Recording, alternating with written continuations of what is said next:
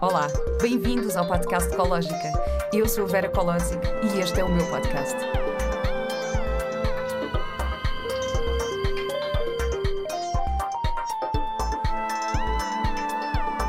Com o apoio da Pivita. Bem-vindos a mais um episódio do podcast Ecológica. Muito se tem falado nos últimos tempos sobre saúde mental este é um tema bastante delicado, mas que felizmente está a ser encarado com cada vez mais respeito, seriedade, importância e atenção.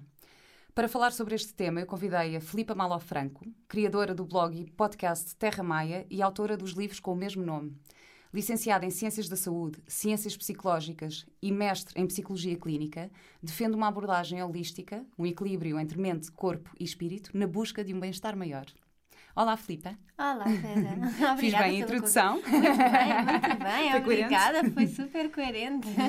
Muito e obrigada. obrigada pelo convite desde já. Não, eu, obrigada por estares aqui comigo para falarmos sobre um tema tão importante. Tão um, importante, sim. E eu sou, eu gosto muito de ouvir o teu podcast obrigada. e, portanto, prezo muito as tuas opiniões obrigada. e por isso é que também te queria Ai, aqui. obrigada, meu Deus, assim uma pessoa fica nervosa, credo.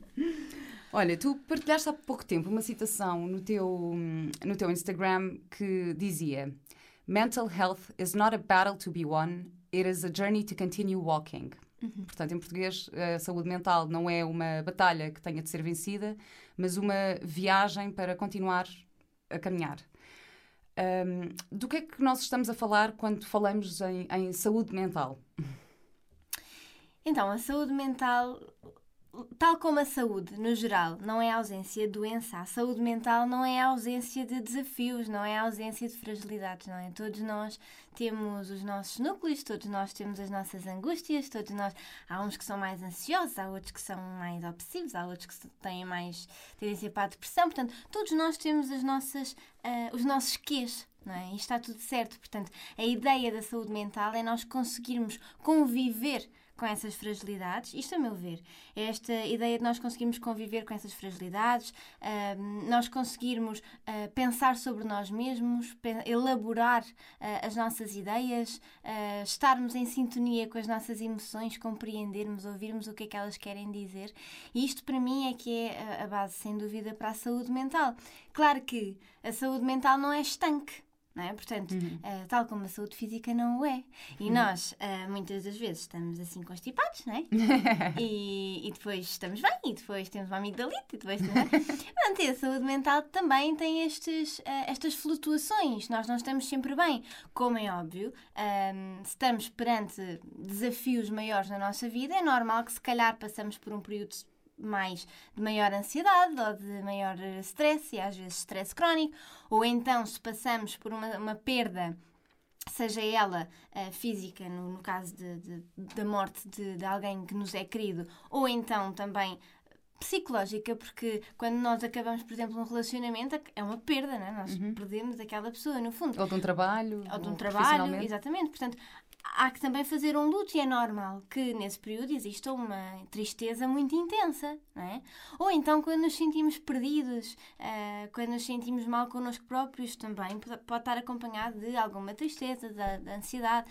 Portanto, nós temos estas flutuações que são um, normais. Claro que quando nós estamos perante muitas dificuldades ou então um sofrimento excessivo, claro que a busca pelo apoio psicológico é importantíssima e eu tento desmistificar muito para esta importância nas minhas redes sociais porque eu não compreendo como é que nós estamos doentes fisicamente, vamos procurar um médico, mas quando não nos sentimos bem mentalmente ou com as nossas emoções ou relações, não procuramos ajuda. Tu achas que existe um bocadinho um preconceito ah, com isso?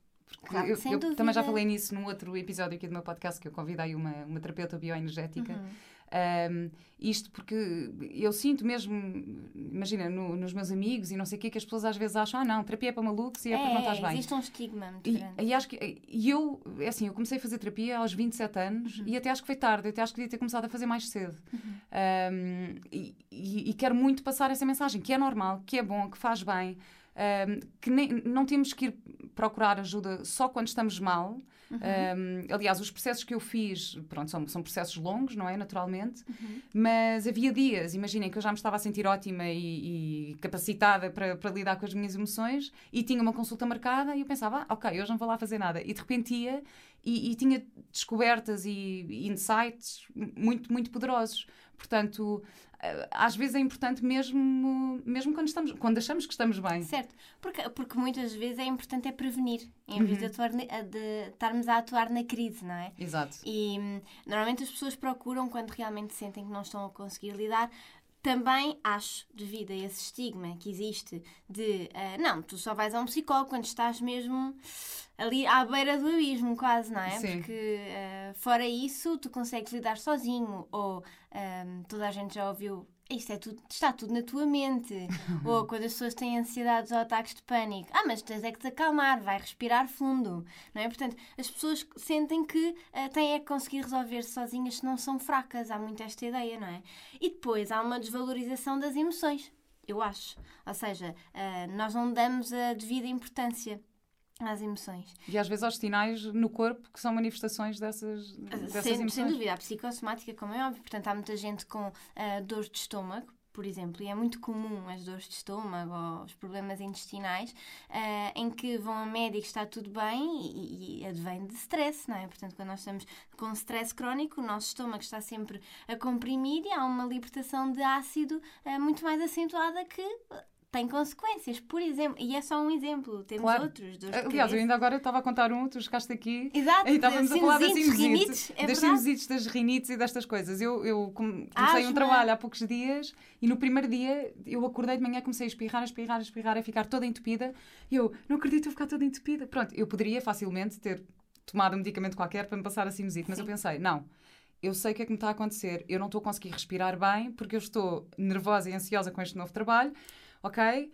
vou tentar respirar, vou fazer o trabalho e ao fim do dia já estava ótima. Uhum. Depois já ter ultrapassado uhum. aquele stress do primeiro dia. Um... É, não, é, não é sempre, não é? Claro, mas claro. esses processos inflamatórios, sim, estão muito relacionados, podem estar muito relacionados com, um, com as emoções, com a repressão emocional, com a ansiedade, com o stress, sem dúvida alguma.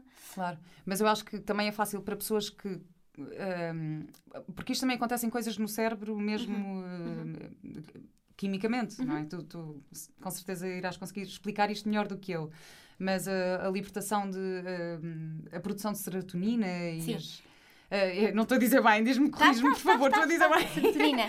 Sim. Não, mas imagina, pessoas que, que de facto têm essas uh, lacunas de, fisicamente, uhum. ou seja, no cérebro, uhum e que, e que para mim, que se calhar não tenha, é muito fácil dizer, ok, respira, isso passa, mas a outra pessoa não consegue mesmo porque não tem mesmo essa capacidade. E às vezes é Sim. difícil haver essa compreensão. Uh, ou seja, das pessoas que estão bem e que têm essa capacidade para resolver essas coisas sozinhas, existe um bocadinho, uma falta de empatia, se calhar, com, com pessoas. Eu acho que é um ciclo, portanto, eu. eu...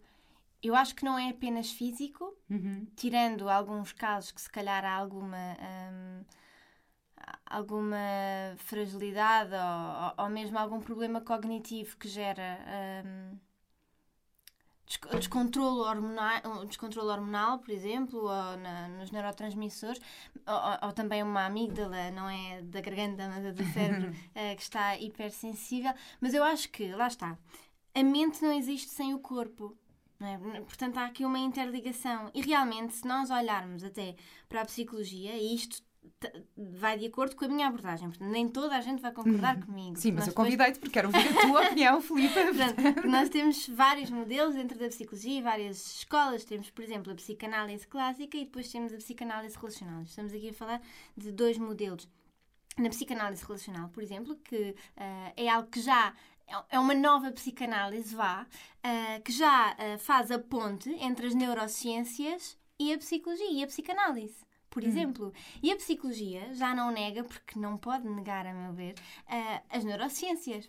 Nós temos um corpo, de facto. Sim. E, e, a nossa mente influencia o nosso corpo e o nosso corpo influencia a nossa mente, e, e isto não há, não há dúvida nenhuma. Portanto, esta dualidade corpo-mente já não existe, penso eu, não é? Acho, acho que já está um bocadinho ultrapassada, pelo menos para a maior parte das pessoas. E é também um bocadinho a relação entre a emoção e o pensamento.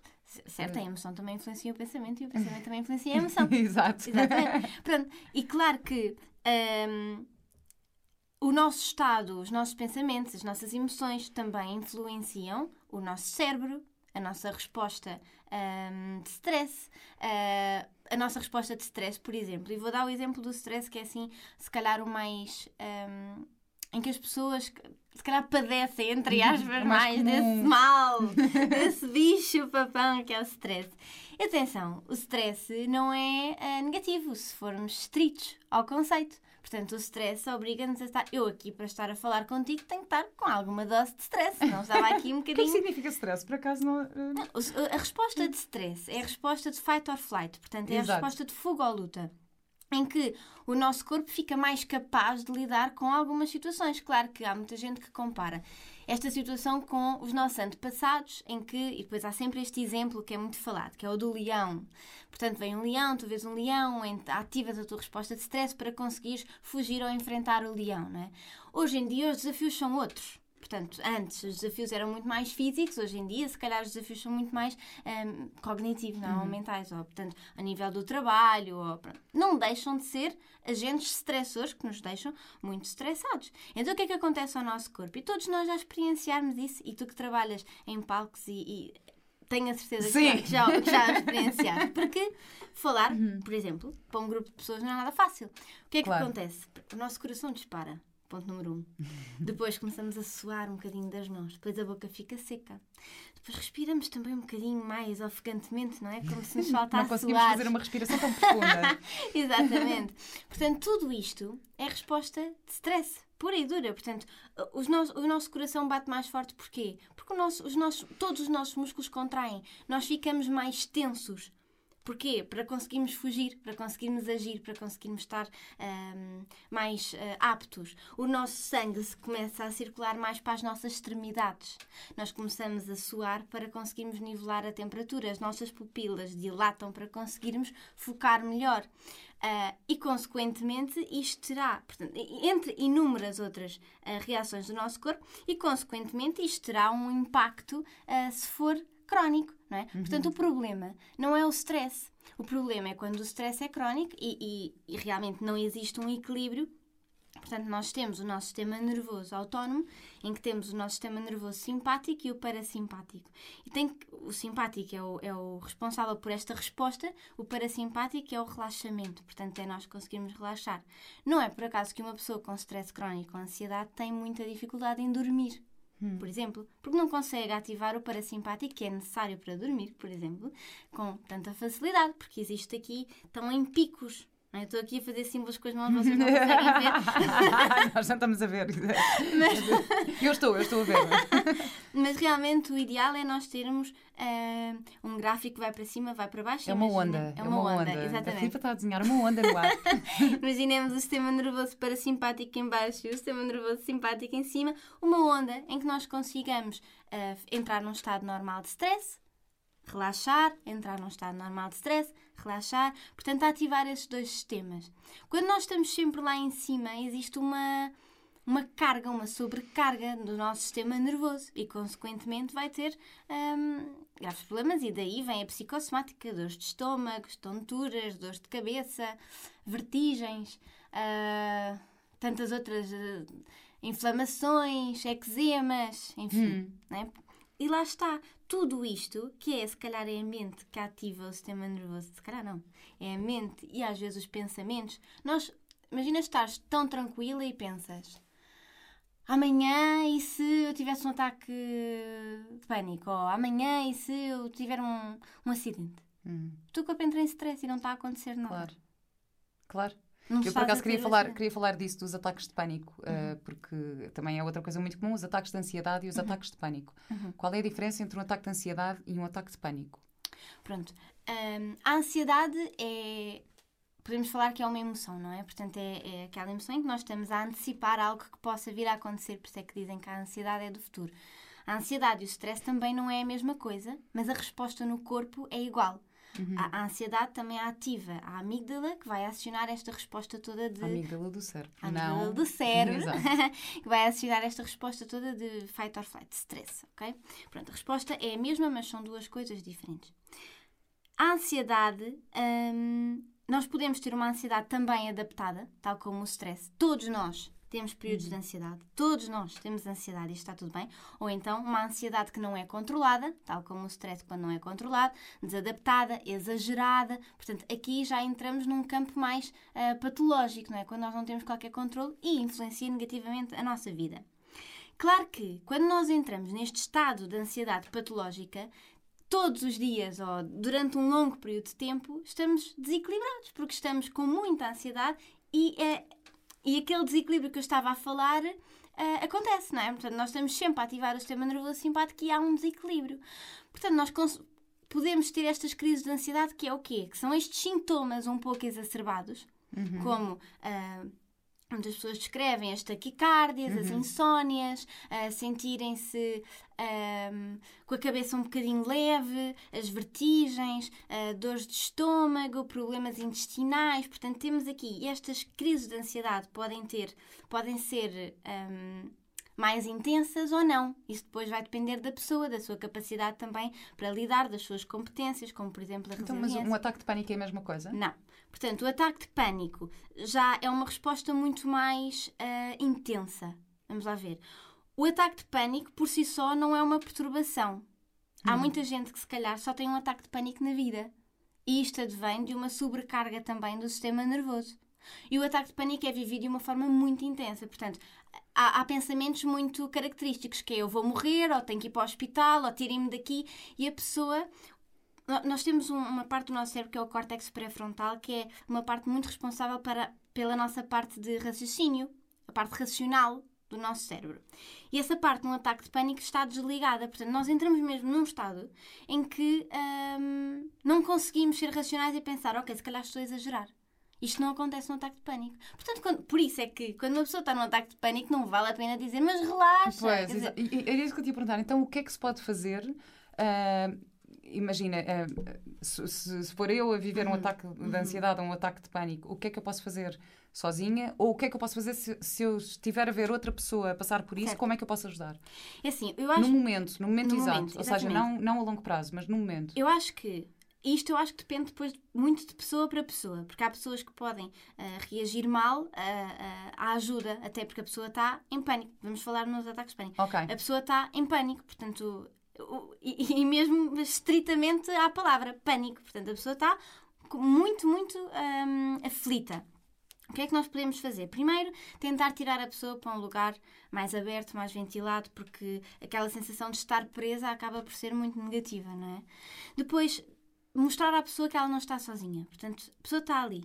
E tentar dizer: olha, se calhar estás a ter um ataque de pânico, eu estou aqui, está tudo bem, estás segura, se acontecer alguma coisa, eu estou aqui, está tudo bem e vamos arranjar uma solução. Portanto, mostrar alguma confiança à pessoa. Porque a pessoa, quando está no meio de um ataque de pânico, não sente confiança nenhuma, portanto, está ali a achar que vai morrer. É? Depois podem fazer uma respiração juntas Uhum. Se isso resultar para a pessoa, se nós vimos que isso está a resultar para a pessoa, e uma respiração calma. O ideal é ser, por exemplo, uh, inspirar em 2 segundos e expirar em 4. Para quê? Para nós ativarmos o sistema nervoso parasimpático. Uhum. Depois há outras coisas que resultam, que podem parecer um pouco tolas, mas resultam porquê? Porque ativam o córtex pré-frontal, como por exemplo fazer contas ou contagens crescentes ou decrescentes, ah, okay. ou uh, cantar, ou começar a falar sobre um tema qualquer e a pessoa, para a pessoa se começar a distrair uhum. e começar a, a, ativar o cérebro novamente. Ou então, por exemplo, se tivéssemos aqui um ataque de pânico, começar a, a ver uh, o ambiente, explorar o ambiente, as cores, as texturas, quantos quadrados é que aquilo tem. É, Portanto, é, a Filipe dizer quadrados, passamos uma sala com quadrados. Portanto, faz sentido neste contexto contar os quadrados. Exato. Portanto, algo que distrai a pessoa daquele seu uh, pensamento exacerbado. Isto tudo. E tu achas forma... que para uma pessoa que, que, costuma ter isto pode ser um. Ou seja, nós estarmos agora a dizer isto, se calhar pode ser. Eh, eu, já, eu, eu, eu trabalho com pessoas com, com, com, ataques de pânico e ansiedade e, e têm. E se agarram a essas uh, pequenas. Esses pequenos... Sim truques, ferramentas, não sei muito bem como, sim, sim, sim, como chamar. Sim. Agora, claro que depois, tanto a ansiedade como o ataque de pânico e a perturbação de pânico deixa-me fazer esta ressalva que o ataque de pânico por si só não é uh, uma perturbação. O problema é quando já são ataques de pânico recorrentes. E porquê uhum. que isto acontece? Porque muitas das pessoas, quando têm um ataque de pânico, como é uma situação e é uma é um episódio muito intenso na vida daquela pessoa, uh, elas começam a ter medo de voltar a ter um ataque de pânico. Então, qualquer alteração do corpo, como por exemplo, estamos a praticar exercício físico e o coração começa a bater mais rápido, elas ativam logo uma resposta de stress muito grande. Ou quando estão em sítios com muita gente, uh, ou quando estão, uh, ou sentem-se um bocado claustrofóbicas num local muito abafado, sem ar-condicionado e, e, muito quente, por exemplo, podem, podem ativar essa resposta de pânico, um, primeiro, porque nós temos memória, né? Claro. Né? E a memória depois começa a fazer o link entre os sintomas e a situação em si, como também é o medo de, de, nós termos e voltarmos a ter um ataque de pânico. Eu tive isso. Eu, quando eu tive assim o meu primeiro ataque de ansiedade, vá, foi também aos, aí, aos 27 anos. Uhum. Tinha mais ou menos essa idade e estava a fazer um espetáculo que eu já estava em cena há três meses e tal, portanto não era uma estreia, uma estreia sempre, claro, obviamente, uma, uma situação de, stress. de stress muito, muito intenso antes de começar. E depois muito prazeroso no final, normalmente. Mas, portanto, já estava com o, espetáculo, com o espetáculo em cena há muito tempo. E houve uma altura em que houve um dia que eu entrei na segunda parte e de repente comecei a, a minha visão a ficar turva, comecei uhum. a sentir tipo, a sala a ficar escura, comecei uhum. a sentir o meu, o meu coração a bater, comecei a suar, comecei uhum. a pensar eu vou cair à frente de 300 pessoas que, que estão aqui. E, aquilo, e o que alimentou pronto. foi esse medo. De Exatamente. E o que é que aconteceu? A partir desse dia, todas as vezes que eu entrava no espetáculo, naquela mesma situação, eu já estava com, com medo de que aquilo me pudesse vir a acontecer certo. outra vez. Portanto, e não podias deixar de fazer o espetáculo. E não podia deixar de fazer o espetáculo. Extrema, portanto, extremamente difícil, deve ter sido Mas pronto, entretanto procurei ajuda e resolvi sim. e consegui perceber o porquê daquilo sim, me estar a acontecer e, e, e, percebi que aquilo também tinha uma, uma parte de memória física uh, da minha infância que me levava a um sítio que, que Normalmente também aquela... pode estar relacionado com muito perfeccionismo, está hum. muito, a ansiedade está muito relacionada com pessoas que gostam muito de, de controlar, de ter as coisas sob controle, perfeccionistas que, que têm muita por exemplo, pessoas muito determinadas que gostam de lutar muito por seus objetivos e, e, e, são muito rigorosas e perfeccionistas, por exemplo. Está muito relacionado, nós queremos fazer as coisas bem, não é? Então, eh, se calhar ficamos se calhar mais ansiosas que a norma quando estamos perante as, as dificuldades. Mas sim, sem dúvida, e, e assim dá para fazer a ponto para aquilo que eu ia dizer que e eu quero deixar isto muito claro, que é algo também que eu partilho muito, que é tanto a ansiedade como como outras psicopatologias, como outros sintomas. Mas a ansiedade e os ataques de pânico, as pessoas focam-se muito no sintoma. Portanto, querem é tratar o sintoma, querem é, é, respirar fundo ou meditar para tratar o sintoma. O sintoma é a ponta do iceberg. Tal como tu disseste, depois descobriste coisas que explicavam aquilo que tu estavas claro. a passar. Sim. Um, todos nós temos isso também. Todos nós temos feridas, todos nós temos fragilidades, todos nós temos competências também menos desenvolvidas. Portanto, é muito importante, tanto para a ansiedade como a perturbação de pânico acaba por ser uma das perturbações da ansiedade, de acordo com o DSM. Portanto, para uma ou outra, um, e para outras perturbações da ansiedade também, é muito importante nós irmos à estrutura, percebermos a história da pessoa, percebermos porquê que uh, afeta tanto determinada situação, por exemplo. E por isso é que o apoio psicológico é essencial. E por isso é que eu batalho muito que as pessoas querem muito ferramentas, querem muito respostas rápidas. Mas isso não vai solucionar o problema, vai meter um bocadinho o, o pó para debaixo do tapete, soluciona naquele momento. São ferramentas para aquele momento. Mas a pessoa não vai deixar de ter ansiedade. Ou não vai deixar. Mas estás a falar de, ter... de medicação, por exemplo? Meditação. Medicação. Medicação. Medicamentos, ah, por exemplo. Que, que é uma... A medicação também, a medicação não é sempre necessária em casos de ansiedade ou ataques de pânico, não é sempre necessário. E a medicação não pode ser também passada por um psicólogo, tem que ser por um psiquiatra. Uhum. Pronto. Uh, a medicação acaba por ajudar a tratar o sintoma, certo? A pessoa fica mais segura, certo? Mas também não resolve. Claro. Né? Tal como a meditação também não resolve.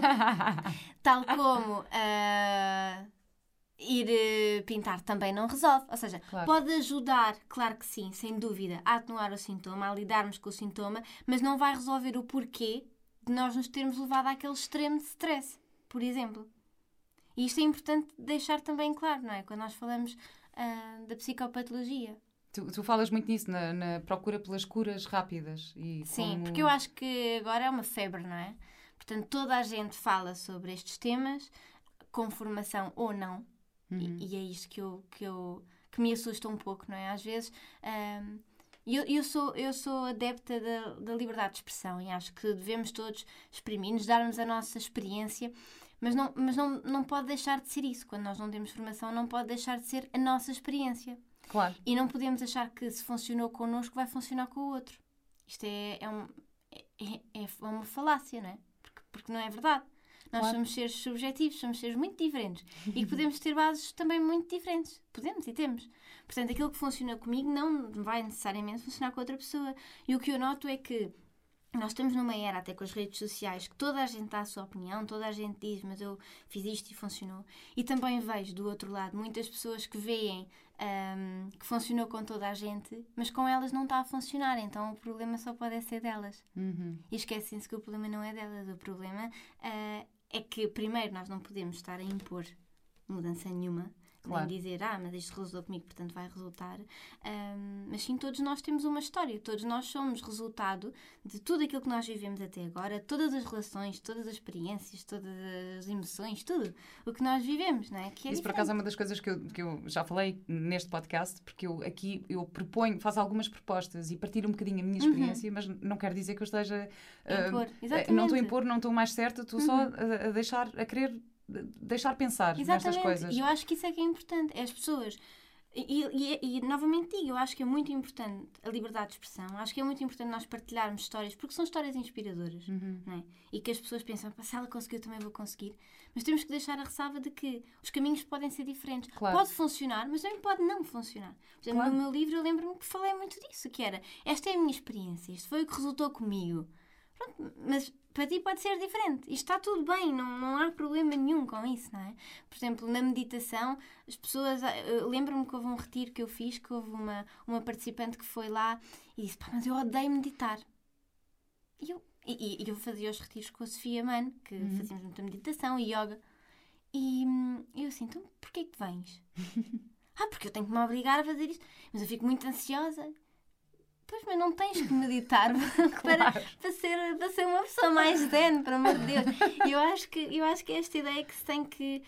As pessoas têm que ficar um bocadinho libertas destas caixinhas, destes padrões. Portanto, Claro. bem-estar não é necessariamente acordar, beber sumos verdes, meditar, fazer ginásio, ler muito. Bem-estar não é necessariamente isto. Bem-estar, para mim, pode ser ir para uma esplanada, beber umas cervejas e comer uns termossos.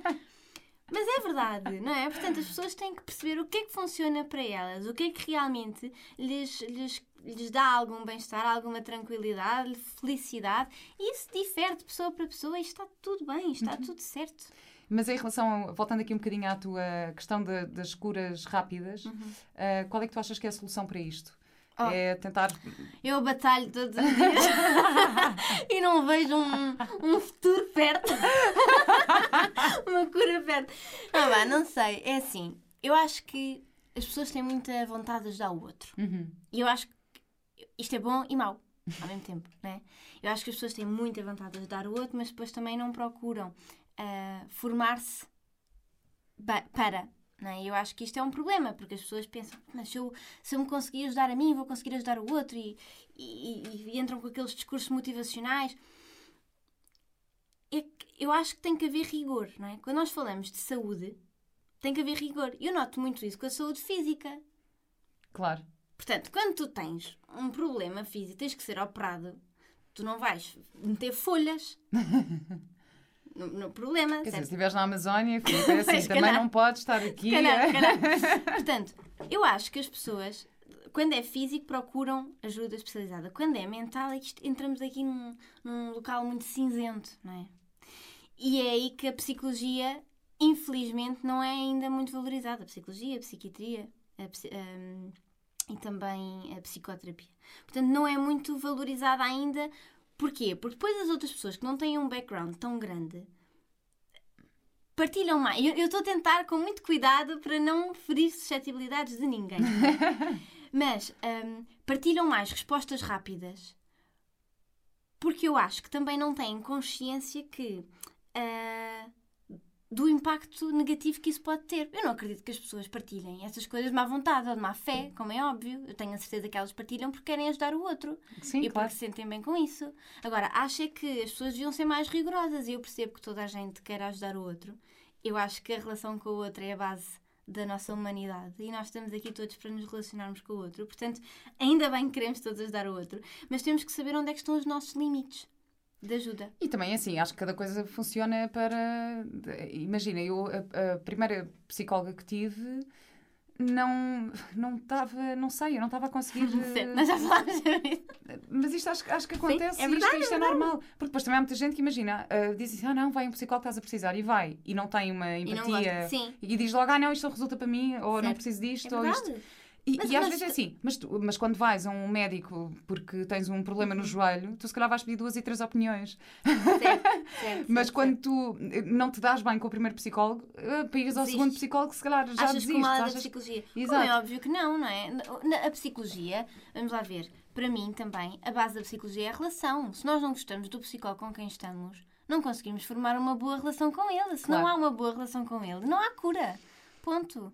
E eu acho que, lá está, às vezes nós não gostamos dos psicólogos ou às vezes também não nos, não, não, não, não nos adaptamos ao modelo de intervenção daquele psicólogo, porque nem todos os psicólogos têm um, um mesmo modelo de intervenção. Portanto, aquela ideia de da pessoa estar no divã só a falar e o psicólogo só diz ah, sim, sim, como é que se sente? isto isto é, é, muito, é muito o que as pessoas acham que acontece na psicologia. Porque é Pois. muito o que tu vês em filmes também, não é? Que é a pessoa sentada e o psicólogo sem contacto a dizer sim, como é que se sente sobre isto? E a pessoa fala, fala, fala e ele volta a dizer e como é que você se sente sobre isso? E a pessoa fala. Claro que há pessoas que não procuram Então, e esse a tipo sua de mãe acompanha- e o seu pai? Exato, e a sua mãe, e o seu pai. Há pessoas que não procuram esse tipo de acompanhamento e, e acham que a psicologia é isso. A psicologia não é isso. Há, há vários modelos de intervenção dentro da psicologia. Portanto, é assim, se não se der bem com o vosso primeiro psicólogo, por favor, procurem outro. Exatamente, Pode haver outra solução. exatamente. Eu, por exemplo, nessa situação, eh, não senti mesmo. Aliás, eu fui por causa desses ataques de ansiedade que estava a ter eh, em palco. E depois até acabei por ir para uma terapia mais alternativa, porque eh, tenho uma amiga, que- tinha uma amiga que me falou nos, nos florais de barro, que, Ah, sim. pronto, os florais de- que é. para, para a ansiedade e não sei o quê, e eu descobri uma terapeuta específica destes florais, ou seja, criavam uns florais específicos para mim, que fez algum trabalho de memória comigo, que foi muito mais eficaz para mim do que o trabalho que eu estava a fazer na psicóloga. E fui, portanto, eu tive uma, uma consulta e depois fui à psicóloga e disse: Olha, descobri isto. E a resposta dela foi: oh Vera, eu não tenho pozinhos mágicos, tenho que escolher com quem é que quero fazer o processo. E eu não tive dúvidas nenhumas que queria fazer o processo com a terapeuta mais, mais alternativa. Mais tarde na minha vida voltei ah, a uma psicóloga, mas depois fui uma, uma terapeuta bioenergética, ou seja, que, que o trabalho é mais feito no- É na relação, no corpo, é um trabalho muito corporal que, que, pronto, para mim, como atriz, como também tenho alguma formação e alguma consciência corporal, teve, teve um efeito incrível e um impacto hum, estrondoso em mim e consegui chegar a muitas conclusões. E depois também acho que há muito aquela ideia que o psicólogo te vai apresentar as soluções. Ah, não, Ah, um, e então tu sentes, ah não, fui uma ação ou duas sessões e, e não, aquilo que eu aprendi, pelo menos da minha experiência, é que ah, ajudou-me a ser eu a encontrar as minhas próprias respostas. Um, não, não foi nunca nenhuma psicóloga que me deu as respostas para os meus problemas. Fomos fazendo um trabalho que muitas vezes nem tem a ver com, com o problema em si que, que- que estamos a viver naquele momento específico, mas que é feito um trabalho e que eu vou chegando a conclusões sobre mim própria eh, que me ajudam a ter mais consciência e a viver melhor. Mas sabes que muitas vezes as pessoas não querem isso, porque também eu, eu atrevo-me a dizer que é porque não querem ter essa responsabilidade. Hum. Ou seja, muitas das vezes nós não queremos ter a responsabilidade pelas nossas decisões porque se correr mal a culpa é nossa. é? Portanto, nós pedimos aos outros a opinião, é porque se correr mal, ah, mas foi ele que me disse. Um bocadinho por aqui. Mas, mas todos nós, convenhamos, todos nós fazemos isso um pouco. E eu acho que, hum, claro, tá, claro, claro que toda a gente chega e às vezes em consulta de psicologia também e diz, então o que é que eu faço? Não sei, vamos pensar as duas como é que vamos fazer isto, não é? Exato.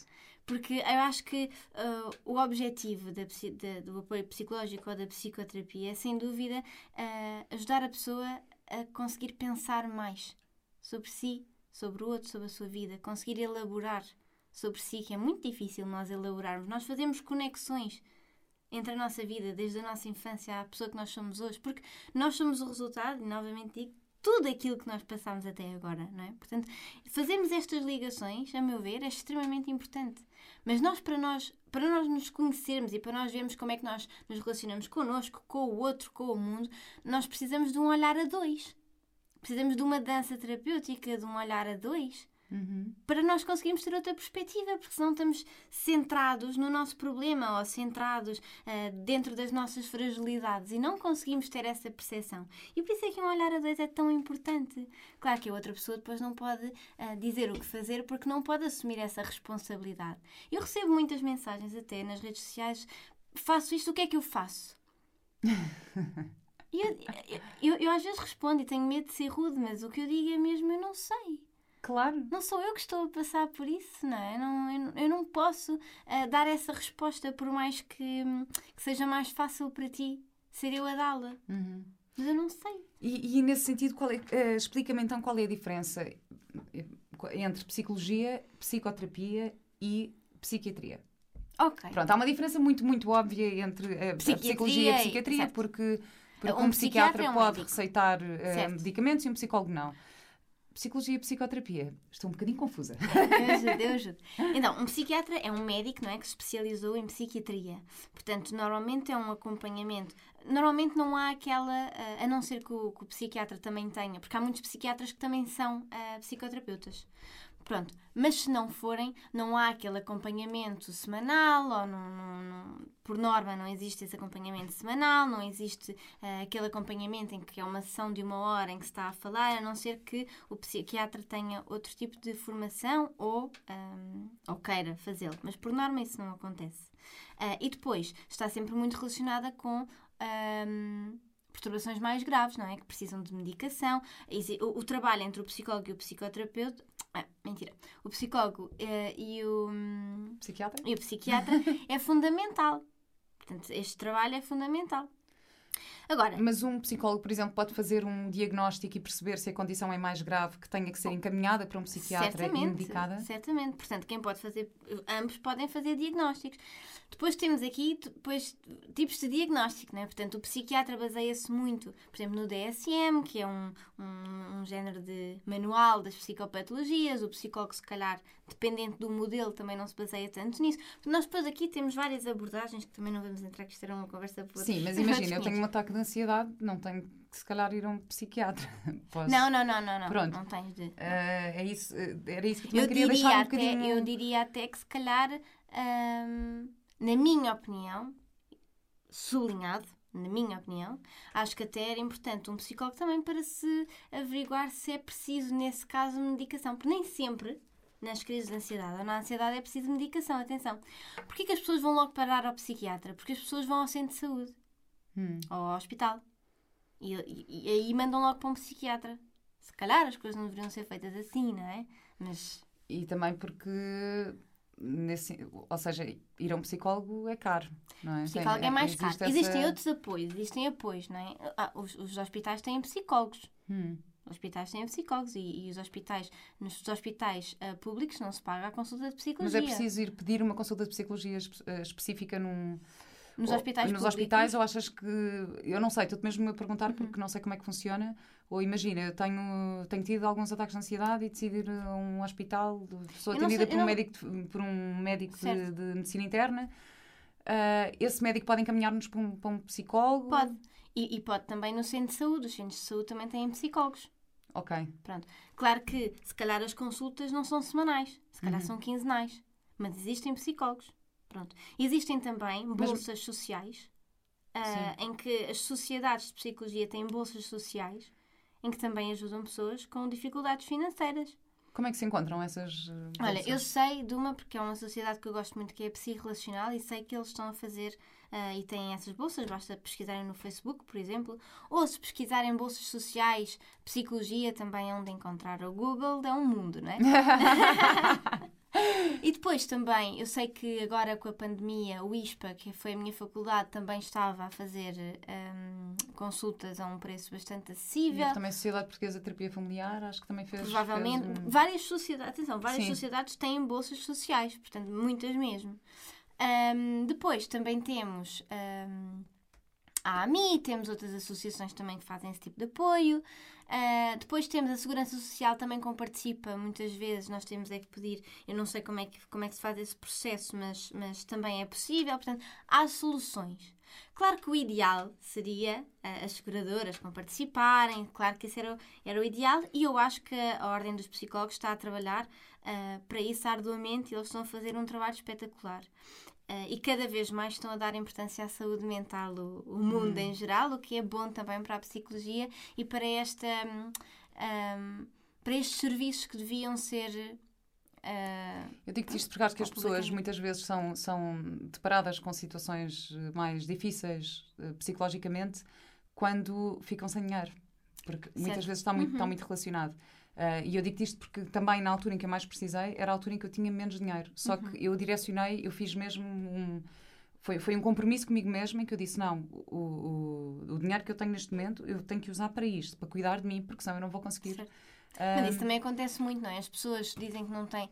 E, e, vamos lá ver, há muita gente que diz: não tenho dinheiro para pagar um psicólogo, mas se calhar gasta 100 euros por roupa todas as semanas. Pois. Todas as semanas, todos os meses. Sim, sim, sim. Ou seja, isso depois nós temos que ter prioridades e escolher onde é. Há gente que não consegue mesmo. Claro. Pronto, isto é óbvio. Há gente que não consegue mesmo e que esse custo não dá. Mas há outras pessoas que preferem gastar esse dinheiro noutras coisas. Pronto. E claro que nós precisamos de um, de um compromisso. Eu também, eu também faço psicoterapia, aliás, até tenho que fazer por causa da minha profissão. e, e, também é um valor que eu sei que, que vou pagar, mas que uh, eu não, nem, não o faria de outra forma. Portanto, é algo que me dá muita estabilidade, bem-estar, saúde. Portanto, é um investimento em, em, mim própria, não é? Portanto, acho que também uh, é uma forma de nós vermos uh, os nossos investimentos e onde é que nós queremos gastar dinheiro. Há muita gente que não gosta de, de, de, de ir a um psicólogo, mas depois também gasta muito dinheiro em medicamentos para a ansiedade, por exemplo. Pois. Sim, mas tu agora já apresentaste aqui algumas uh, soluções para certo. isso, portanto, ainda bem. Não, mas deixa-me aqui dizer a diferença entre psicologia e psicoterapia. Sim. Portanto, a psicoterapia é algo mais, é uma especialidade da psicologia. Ok. Ok? Portanto, nós quando acabamos o curso podemos inscrever-nos para uma especialidade. Claro que depois, lá está, também há psicoterapeutas que não são psicólogos, mas isso são conversas para outros 500.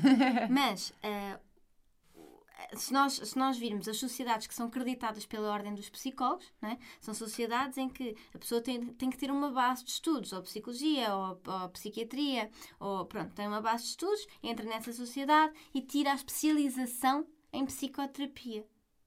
Por isso uhum. é que uhum. muitas das vezes nós vemos nos currículos psicólogo clínico, psicoterapeuta e não sei o quê.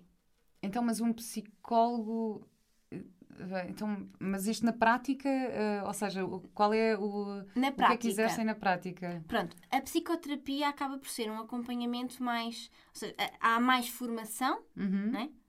existe uma especialização. Por exemplo, eu posso dizer que, que, que, estou interessada numa especialização em que essa especialização é 3 anos, portanto, existe uma especialização.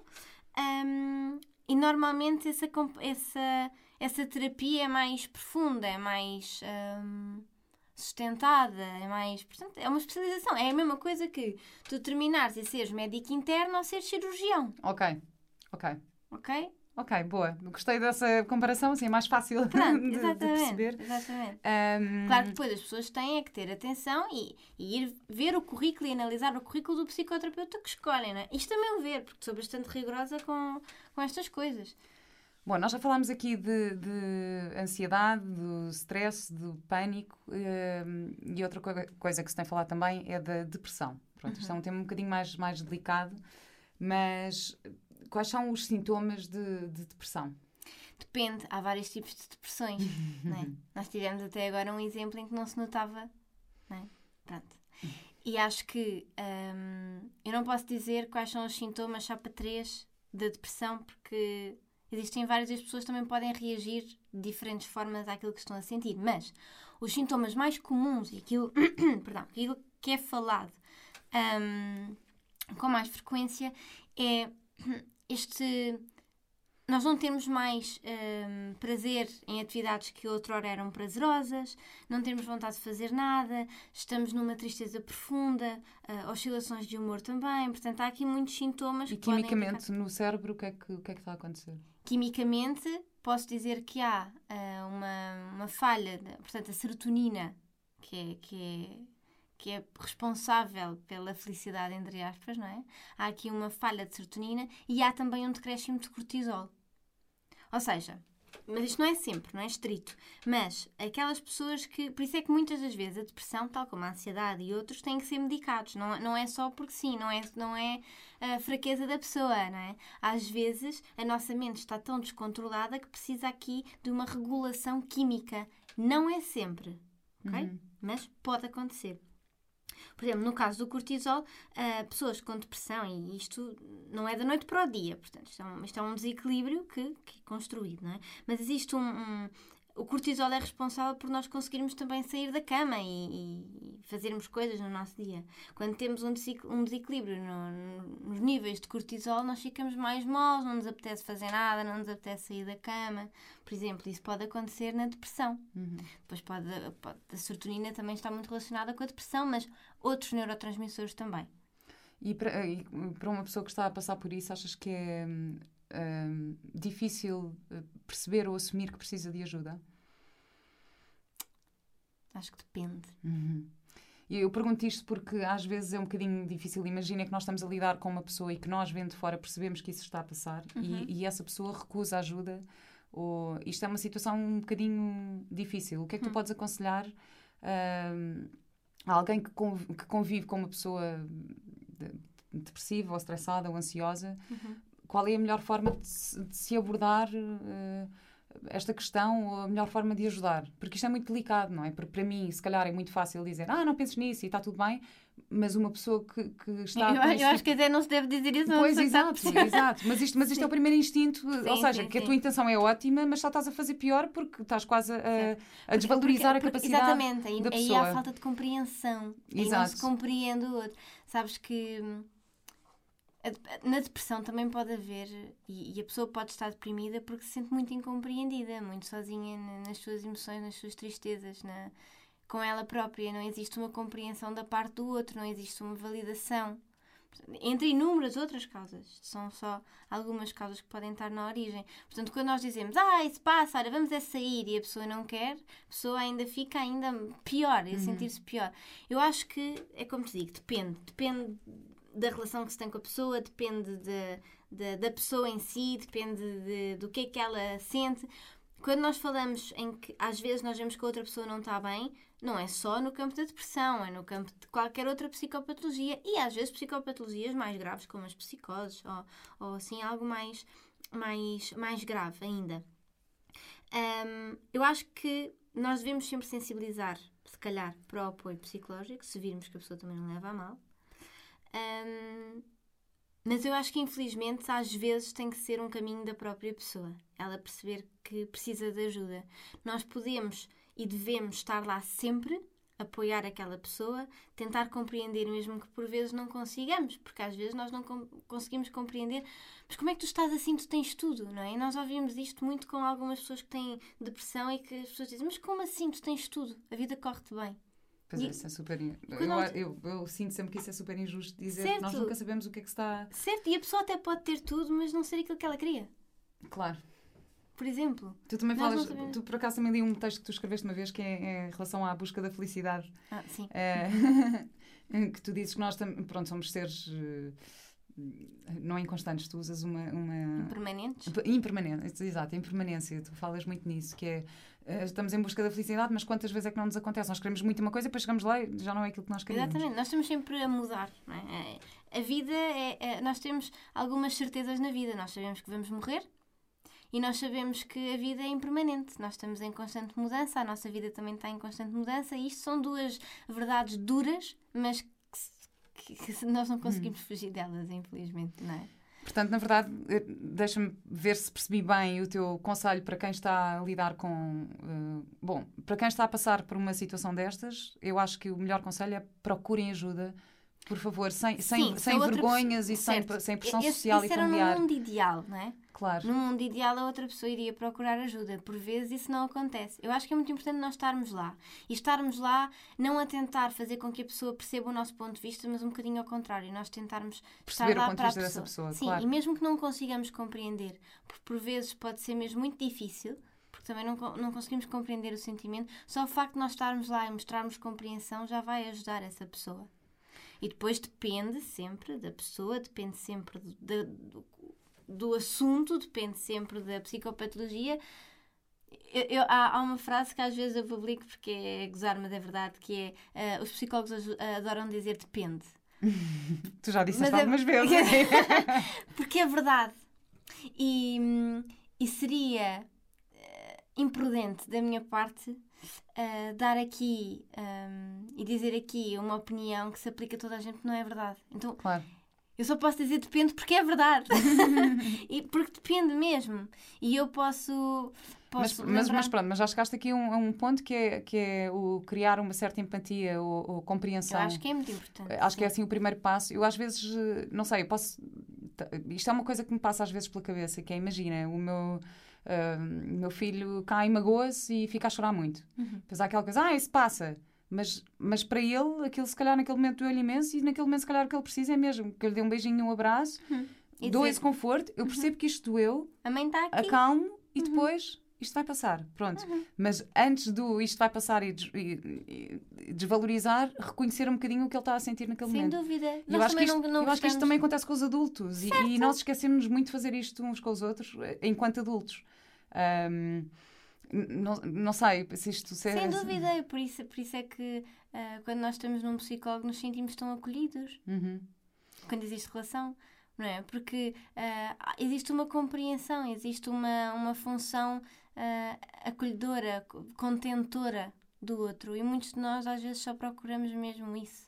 Por exemplo, o Bion, que é um, um autor, ele, ele falava, uh, ele, ele fala muito da, da ansiedade, uh, mas de, de, um ponto de vista um, diferente da, do que a ansiedade que nós falamos aqui. Uh, e estamos a falar da, da função continente da mãe e de, de desta função contentora que, que a criança precisa para não estar ansiosa e que por vezes falha. E, e no outro dia estava a ler um, um artigo até que falava, que, que, era dele, que era sobre as ideias dele, um, e que esta ansiedade que agora se sente, não é? E na vida adulta, por vezes está muito relacionada com esta falta de contenção que nós sentimos pelo outro. Portanto, esta incompreensão que nós sentimos pelo outro. O outro não compreende o que nós estamos a sentir ou não valida o que nós estamos a hum. sentir.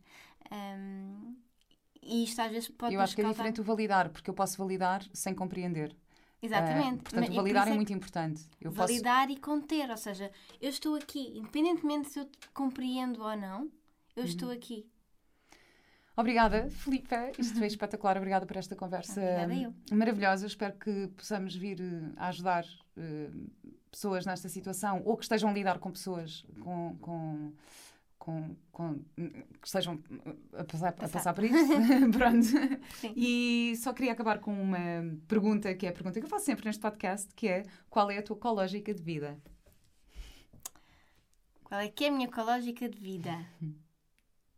Qual é que é assim o meu objetivo, é isso? Sim, ou a tua forma de viver. Estar. Um... Eu acho que nós estamos aqui, e eu acredito muito nisto, que é para crescermos todos uns com os outros, não é? E para nos ajudarmos a, a lidarmos com a vida. E a vida não, não é um mar de rosas e não está sempre tudo bem. E acho que nós estamos todos aqui para crescermos e, e aceitarmos esta impermanência, aceitarmos o positivo e o negativo, aceitarmos todas as nossas emoções, tudo aquilo que nós somos, o nosso lado bom, mas também o nosso, nosso demónios, não é? Todos nós temos isso. E acho que esse é o grande objetivo, a meu ver, um, meu e, e, da humanidade, não é? Esta, um, esta convivência uns com os outros e a relação com o outro, diria este. Espetacular, muito obrigada. Muito claro. Obrigada, eu acho-te muito inspiradora, eu adoro ouvir-te falar. um, por isso, até breve. Obrigada. Obrigada.